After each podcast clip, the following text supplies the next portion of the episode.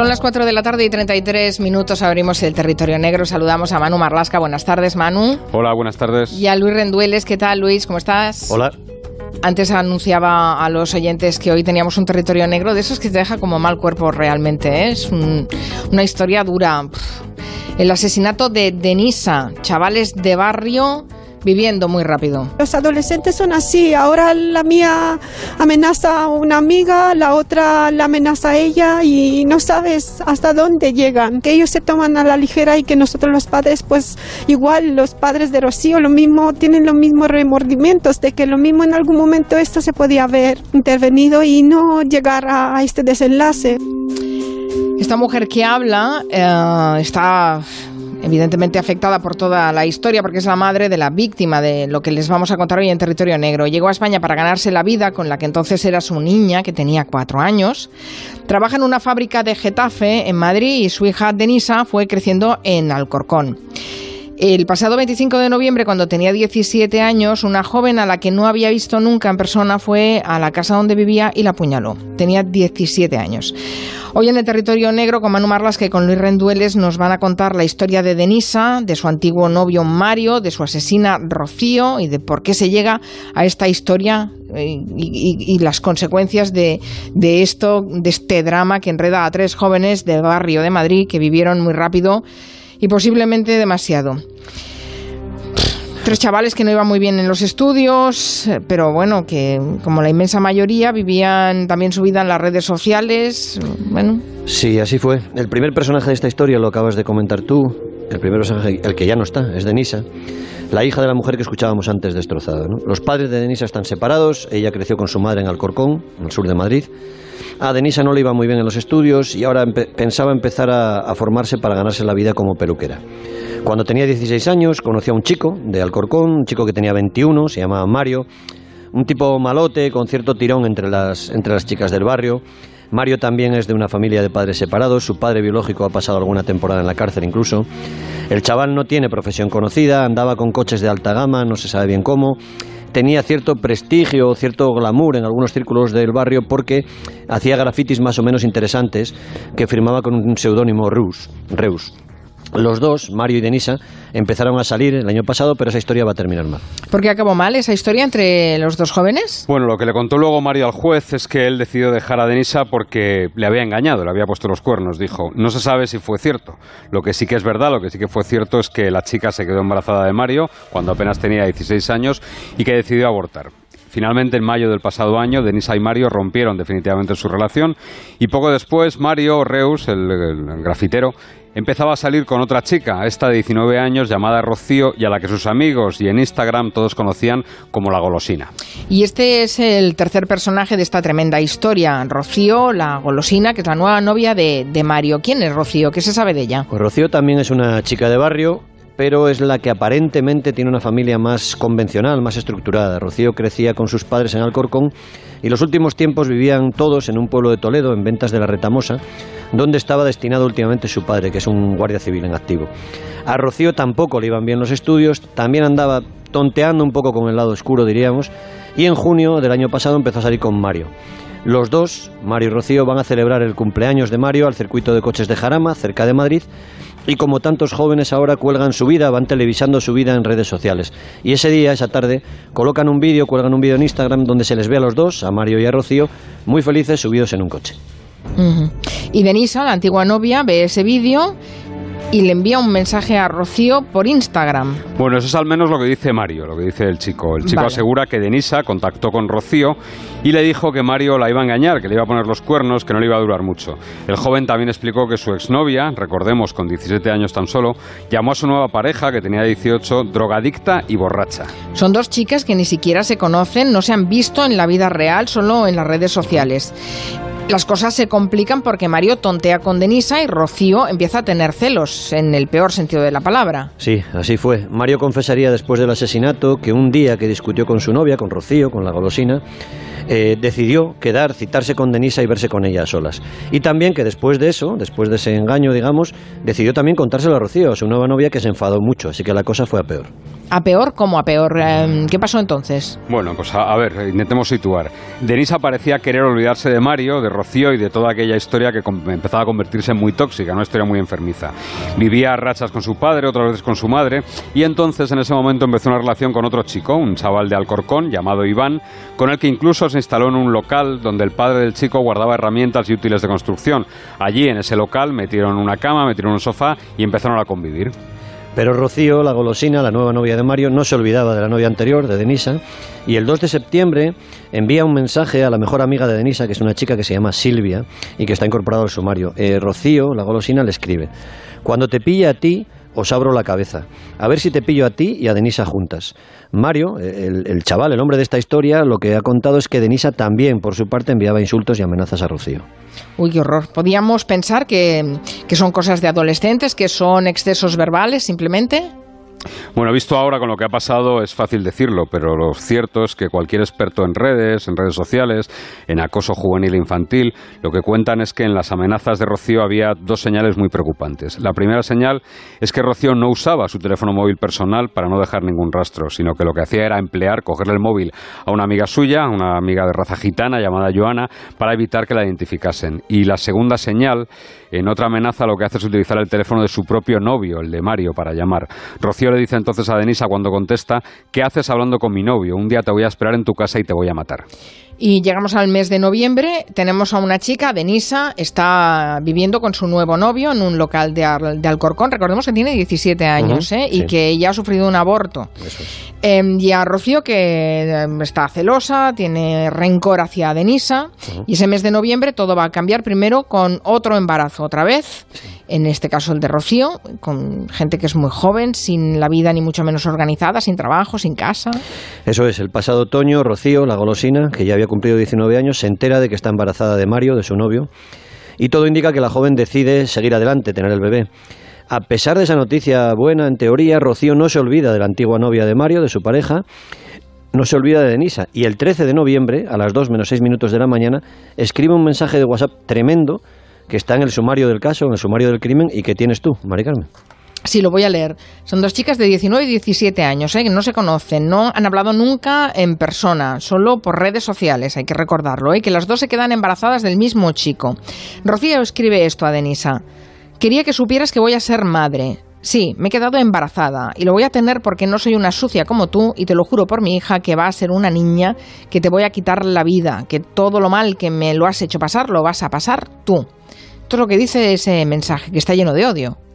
El texto continuaba y Rocío, recordemos, con tan solo 19 años, le decía a la ex de su novio Mario, ya he ido una vez a rajarte entera y no, has, y no ha salido. La próxima, tranquila, que no te voy a amenazar ni avisarte, Denisa. En el poblado, por 50 euros hacen de todo, pero te lo juro por mi Daniela, Daniela parece que iba a ser el nombre que tenía elegido para la futura cría, eh, te lo juro por mi Daniela que te voy a quitar la vida y a tu padre el putero igual. Todo esto te lo juro por mi hija, cacho hija de puta. Cuando más sola estés, ahí estaré yo para quitarte la vida de sucia que tienes. Adiós, un besito. Esto fue el 13 de, de, noviembre y la chica, Denisa, que recuerden que tiene 17 años, aunque ya había vivido muchas cosas, muchas experiencias, pues vive con su nuevo novio.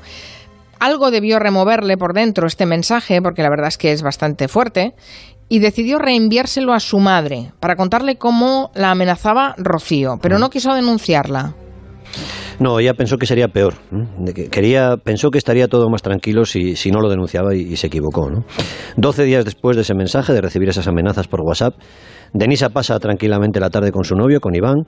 Hacia las seis y media cogen comida de un McDonald's que hay en el parque oeste de Alcorcón comen esa, esa, esas hamburguesas en el coche, en un parking, y hacia las 8 Iván deja a su novia en el local donde vivían y se va con unos amigos. Luego pasará por casa de sus padres en busca de algo de comida para llevarla a casa y cenar con, con Denisa, con su novia.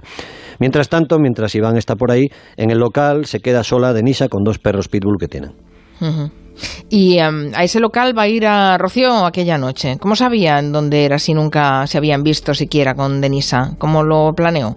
Pues una conocida sí que estuvo en el local de la calle Desmonte y se lo había contado a ella. No parece que estuviera muy planeado, pareció más bien algo improvisado. Por la tarde, Mario y Rocío hicieron algo parecido a la otra pareja, o eso al menos le contó Mario a la policía tras el crimen. Él contó que a las 7 de la tarde se fue con Rocío al McDonald's de Alcorcón, pidieron comida en el Macauto, comieron en el coche, cerca de un mercadona que hay en el Parque de los Cantos, ahí en Alcorcón, y el joven dice que mientras comían, Rocío le cogió el teléfono móvil y empezó a mirar y vio que tenía una sugerencia de amistad que le había enviado Denisa. La reconoció por la foto. Mario asegura que su novia se enfadó muchísimo y que le dijo que la llevara donde vivía la chica o que se iba al pueblo con sus padres. Y este tipo, que ya tiene 22 años, que son tres más que su novia, conociendo la situación, la lleva a casa de su ex con la que ha seguido tonteando. Bueno, ante el juez Mario dijo que los policías le entendieron mal de toda su declaración, que él no llevó a Rocío a la casa, que no la acompañó y que su madre le dijo que le iban a detener, pero por otro asunto, porque había tenido problemas, y aquí puede haber otra clave de este caso, que había tenido problemas de violencia de género. No se sabe cuáles son ni, ni en qué sentido. En su declaración ante la policía, antes de ir al juez, Mario sí que estuvo más locuaz y contó a los policías que sí que había llevado en su coche en un BMW del que no tenía papeles ni recordaba la matrícula, a Rocío hasta el local donde vivía Denisa, que aparcó en doble fila y que su novia, Rocío, se bajó del coche. Él la vio bajar las escaleras que había que bajar para entrar en el local y también vio, dijo a la policía, cómo Denisa se asomaba a la ventana. Denisa en ese momento estaba hablando por teléfono con su amiga Silvia cuando llaman a la puerta. Es Rocío, pero ella piensa que es Iván, su novio, que trae la cena y le pide a su amiga que espere que va a abrir. Y Silvia escucha por el móvil el asesinato en directo de su mejor amiga. Sí, en directo, eso es. Silvia aseguró que escucha cómo su amiga decía tras abrir la puerta, Rocío, no quiero problemas, por favor, no me hagas nada. Y un poquito, unos minutos más adelante, tía, que me has clavado, por favor, ven, me ha pinchado, me ha pinchado. Rocío había sacado un cuchillo y le había apuñalado en el ombligo, a la derecha del ombligo. Denisa murió esa misma noche en el hospital de Alcorcón. Y después de apuñalar a Denisa, una joven a la que recordemos que no había visto en su vida, que solo la conocía por redes sociales, ¿qué hace Rocío? En la primera declaración, su novio, Mario, porque Rocío no ha contado nada, no ha querido hablar, Mario explicó que ella entró en el coche enfurecida y solamente le, le gritó, le dio un grito y le dijo, tira.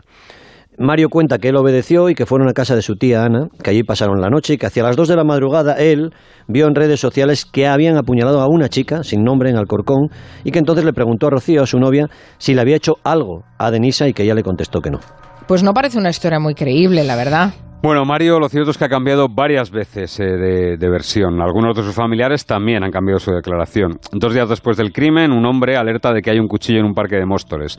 La policía lo recoge de la basura y el 29 de noviembre la tía de Mario, Ana, llama a la policía. Cuenta que su sobrino y Rocío, es cierto, pasaron en su casa la noche del crimen. Asegura que llegaron a las 12 menos 20, casi dos horas después del ataque a Denisa, que Rocío llegaba muy pálida, con muy mal aspecto, y a la mañana siguiente, cuando se supo lo del crimen, asegura que Rocío empezó a llorar y que Mario lo define en su estado como ausente. Esta mujer volverá a llamar a la policía varios días después. Su pareja, un ciudadano brasileño, y ella van a aportar más datos siempre en favor de su sobrino, de Mario, del novio. Dicen que les contó que él tenía miedo de Rocío porque estaba loca, que lo decía así, que Rocío le pegaba a él después de ver unos mensajes que se había cruzado con Denisa y que ella le dijo que le había pinchado, que después fueron hacia Móstoles, que pararon el coche y que dejaron el cuchillo escondido entre unas hojas.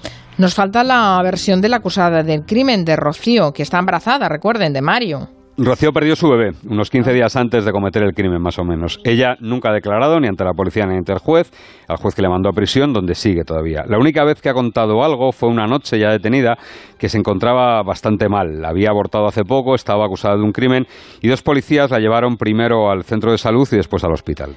Y en ese traslado que te decía Manu, Rocío, acusada del asesinato, se confesó con los agentes, y eso está incluido en el sumario del caso. Les fue contando que ella había cogido el teléfono móvil de su novio, de Mario, y que había pillado una conversación de su novio otra vez, así lo dijo con Denisa. Que en esa conversación solo se leían los mensajes que enviaba la chica, Denisa, porque Mario había borrado los suyos.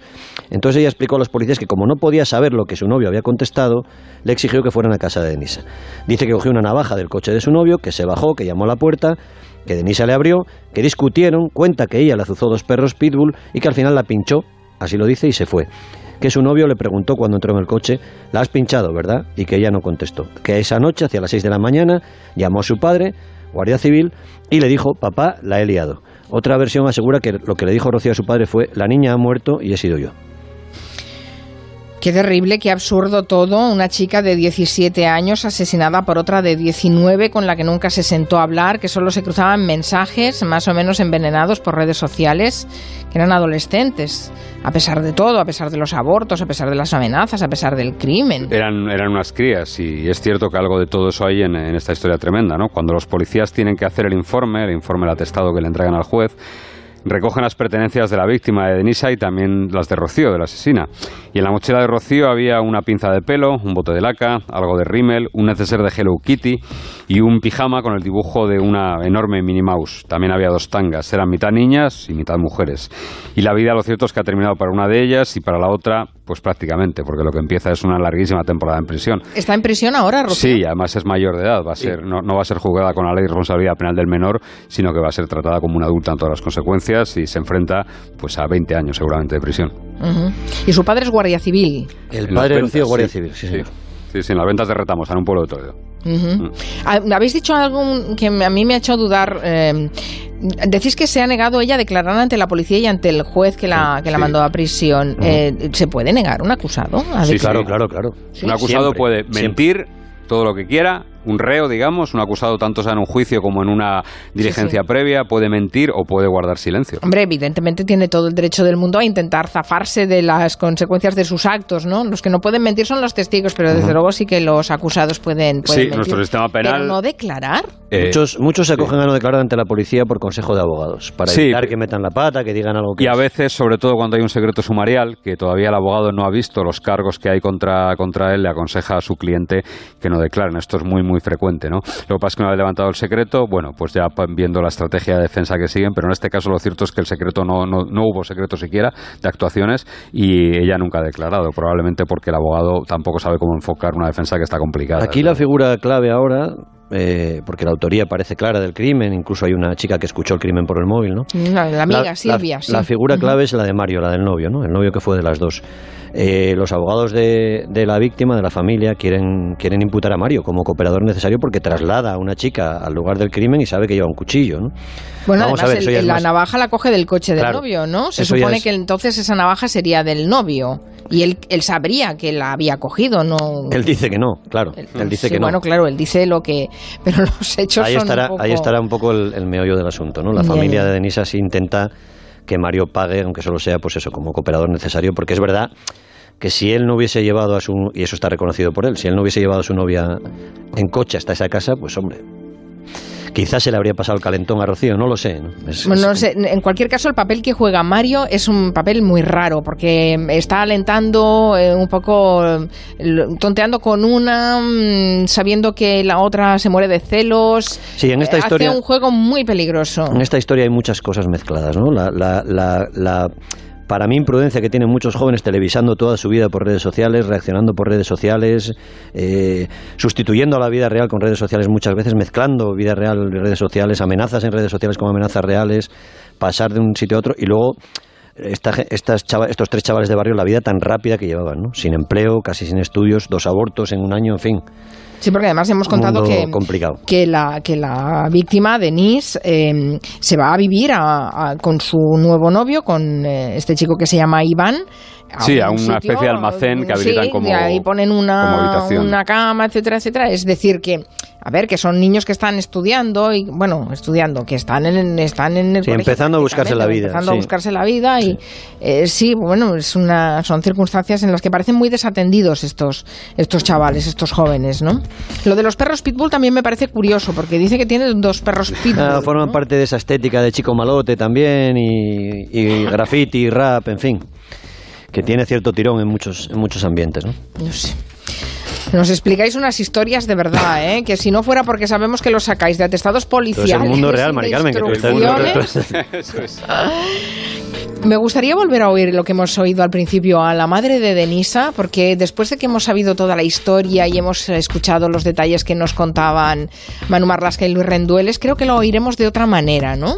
Vamos a Los ver. adolescentes son así. Ahora la mía amenaza a una amiga, la otra la amenaza a ella y no sabes hasta dónde llegan. Que ellos se toman a la ligera y que nosotros los padres, pues igual los padres de Rocío, lo mismo, tienen los mismos remordimientos de que lo mismo en algún momento es esto se podía haber intervenido y no llegar a, a este desenlace. Los adolescentes son así. Eso es, eh, es un... eh, Es una creencia que yo creo que deberíamos empezar a desmontar, ¿no? Los adolescentes tienen sus cosas, pero no, no esto Esta es señora con el, con el cuerpo de su hija todavía sin enterrar eh, mandó un mensaje, de- es una inmigrante rumana que trabaja aquí en, en Madrid, y con el cuerpo de su hija sin enterrar mandó un mensaje de perdón a los padres de, Sí. de la asesina. ¿eh? Sí. Es, un, es un pedazo de señora y tuvo una reacción eh, para mí increíble, pero muy pocas horas de que muriera su hija, donde decía que lo sentía mucho también por los padres de Rocío, de la asesina, y que su vida también estaba destrozada, en fin. Y hace una cierta autocrítica cuando Sí. dice que quizá Sí, podrían sí, haberlo sí. parado en algún momento, ¿no? Que a veces los padres, eh, bueno, sí, son chavales que no viven con sus padres, ya viven por su cuenta, están un poco descontrolados, en fin, no es tan fácil, ¿eh? No es tan fácil. Gracias Manu Marlasca, Luis Rendueles. Hasta luego. por Este territorio Adiós. negro. Hasta la próxima. Adiós.